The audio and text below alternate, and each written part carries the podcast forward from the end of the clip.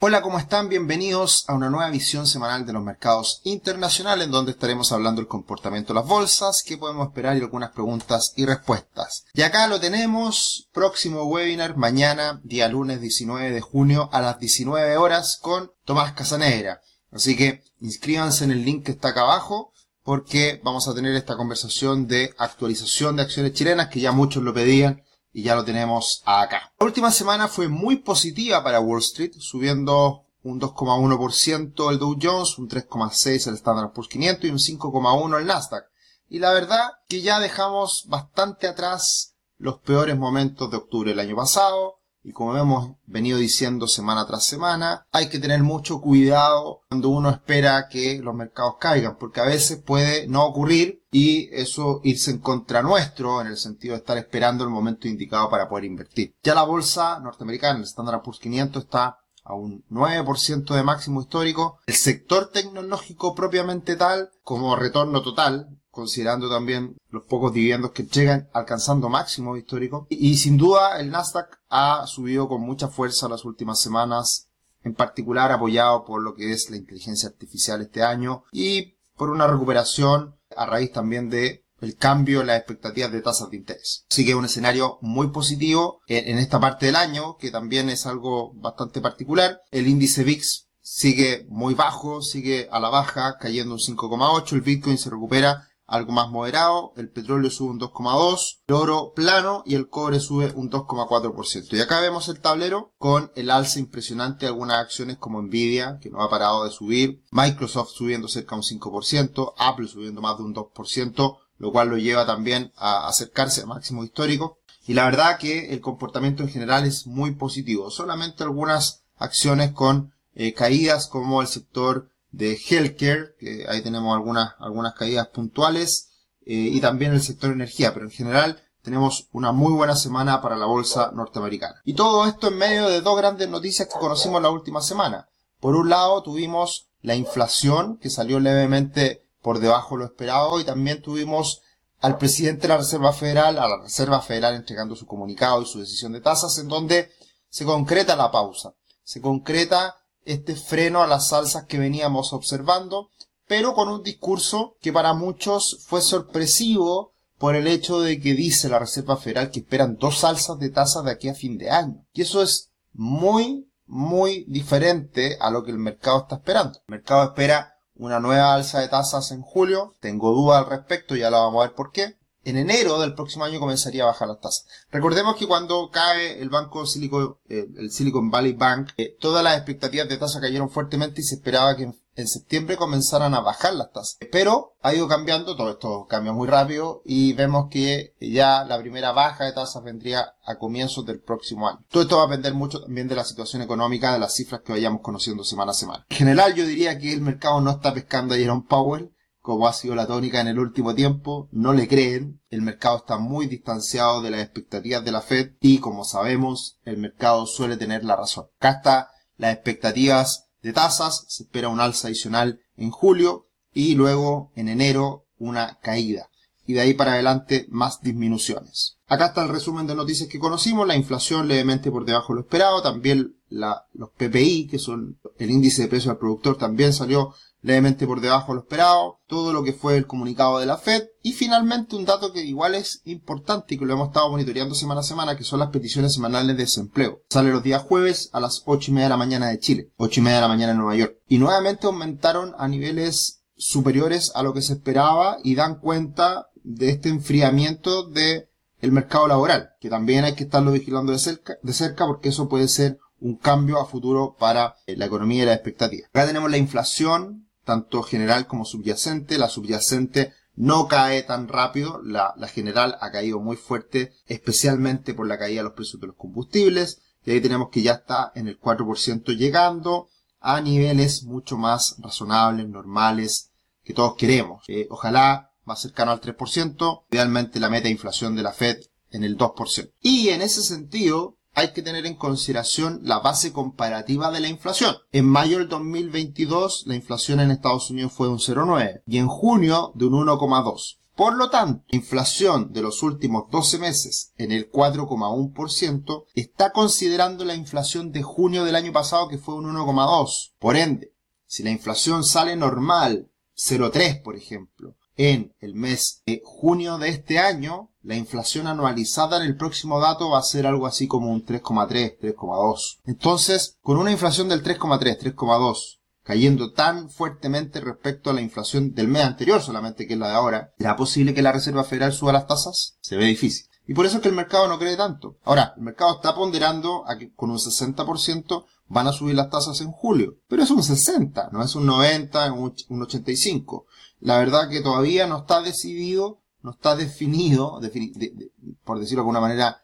eh, eh, sellado de, manera definitiva, que suban las tasas en julio. Y, sin duda va a ser esto a fines de julio, así que vamos a tener harta información más y por ende eh, vamos a ver qué es lo que ocurre en esa oportunidad. Así que capaz que nos quedemos con las tasas en estos niveles y no suban más, a diferencia de lo que la Reserva Federal dice que van a subir las tasas en dos oportunidades más. Y en ese contexto, pura felicidad, todos contentos, la bolsa no para de subir, decíamos que los 4.300 puntos eran un techo importante, lo pasó como si nada, y ya vamos superando los 4.400 puntos. Y la próxima gráfica que podría cumplirse es este canal alcista que vemos en esta gráfica. Próximo nivel de resistencia 4.500, y ahí quizá una moderación y lentamente ir acercándose hacia fines de año a los máximos históricos. Podría ser ese un escenario factible. Recordemos que los últimos tres meses del año siempre son muy positivos, así que no sería raro que esta tendencia al alza se mantenga. Lo que me preocupa y lo que veo con cierta cautela todo este optimismo es que el ratio CAPE de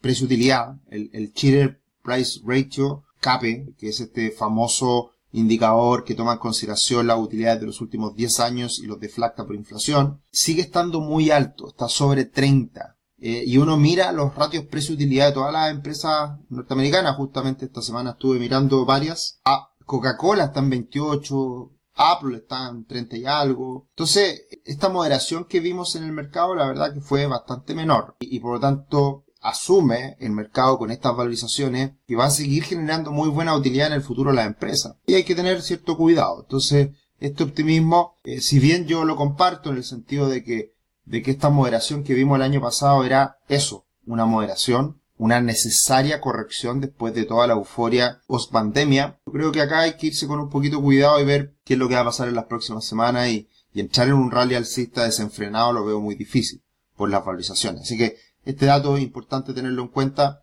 Las valorizaciones están altas, están elevadas. Ahora, también estas valorizaciones probablemente asumen tasas de interés un poquito más bajas.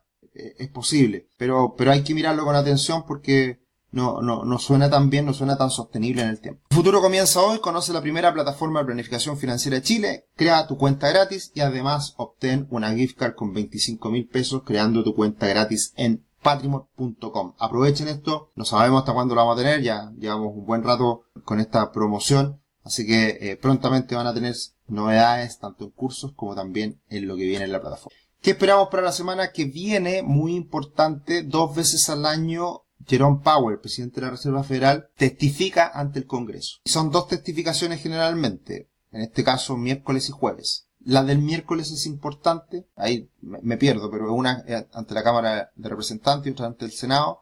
Eh, entonces es básicamente la misma testificación, lo único que cambia son las preguntas y respuestas. Pero ahí se va a tirar un discurso y hay que ponerle mucha atención porque suele impactar a los mercados. Ahora, debo decir que toda la gestión de Jerome Powell y todos los discursos poco se pescan, poco se toman en cuenta y el mercado ha estado siempre bastante distanciado de lo que dice Jerome Powell pero siempre es importante escucharlo. Y además, el día jueves, las peticiones semanales de desempleo que han ido aumentando y hay que estarlas mirando de cerca para ver qué es lo que ocurre. Todo lo demás son los PMI Flash, que siempre son importantes, pero yo diría que son noticias más bien de mediana importancia. Y este año está siendo el onceavo año más alcista en el inicio, en los primeros 114 días del año es este el onceavo subiendo un 15,3% el estándar por 500. ¿Y qué es lo que pasa en el resto del año? Esperable que una, un comportamiento más bien mixto. Cuando algo sube tanto, tan rápido, después suele moderarse. Lo que sí es claro es que el año es muy probable que termine positivo, como as, como suele ser los terceros años presidenciales. Todas las estadísticas que hemos ido mostrando semana a semana, me acuerdo desde principio de año, fines del año pasado, todas eran muy positivas para este año en la bolsa y se han ido ratificando. Por eso a mí me gusta mirar tanto las estadísticas y todas estas tablas que voy compartiendo semana a semana. Muchos comentarios los últimos, la última semana. Muchas gracias Sergio por estos videos semanales. Ayudan mucho a no perder el hilo en los mercados. Me suma una sugerencia anterior. ¿Podrían incluir información del mercado de China, por favor? Es complicado. Ya, ya, ya me lo han pedido harto. Y, y yo creo, yo coincido que es muy importante, muy importante para el mundo, pero más importante para Chile aún y el precio del cobre. Yo creo que lo más sano, porque es difícil ir, haciéndole un seguimiento semanal, en general nos, nos, preocupamos más de Estados Unidos, que es lo que manda, en un video de 10 minutos, que es lo que tratamos de hacer. lo más, probablemente lo más sano, lo, mejor va a ser dedicarle algún tiempo a China cada cierto tiempo, hacer una bajada de todos los informes que nos llegan, tratar de transmitir esa visión de lo que está pasando con China en, en un video en particular de 10-15 minutos. Así que vamos a tomarlo en consideración Muchas gracias. Rodrigo, gracias Sergio. Da lo mismo la calidad del video.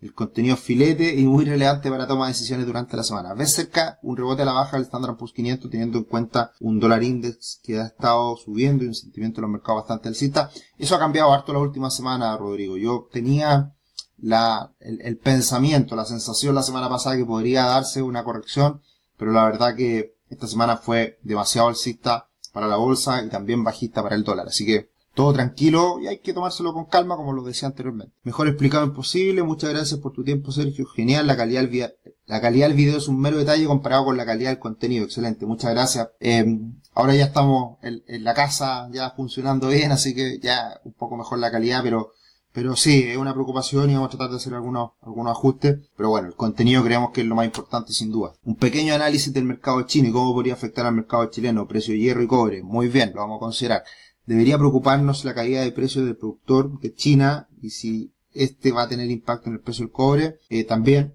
eh, mucho en la línea vamos a hacer, ya, ya definitivamente vamos a hacer un video al respecto. Hola, ¿qué predicciones tienen para la bolsa de Estados Unidos de 2023? ¿Podrá seguir subiendo? Gracias. Un poco hoy día yo creo que dejamos bien claro. Hemos sido alcistas todo el año. Ahora el alza ha sido impresionante, más de un 15%. Eh, podría venir una, una debilidad, una corrección, pero hacia fin de año suele ser un, buen impulso. Yo, creo que los retornos hasta, hasta ahora son muy positivos. ¿Qué tanto más? Eh, veremos. Pero, o sea, la, la, pregunta es, ¿se va a lograr romper máximo histórico? Esa es la pregunta. Yo ahí tengo dudas, pero de que estamos en un mercado favorable, positivo, de recuperación eh, y tranquilidad, eh, estoy absolutamente convencido de ello. Bien, eso ha sido por esta semana. Invitados para el webinar de mañana con Tomás Casanera. Y bueno, sigan viendo los videos que vamos subiendo día a día. Un abrazo, que estén muy bien. Chao, chao.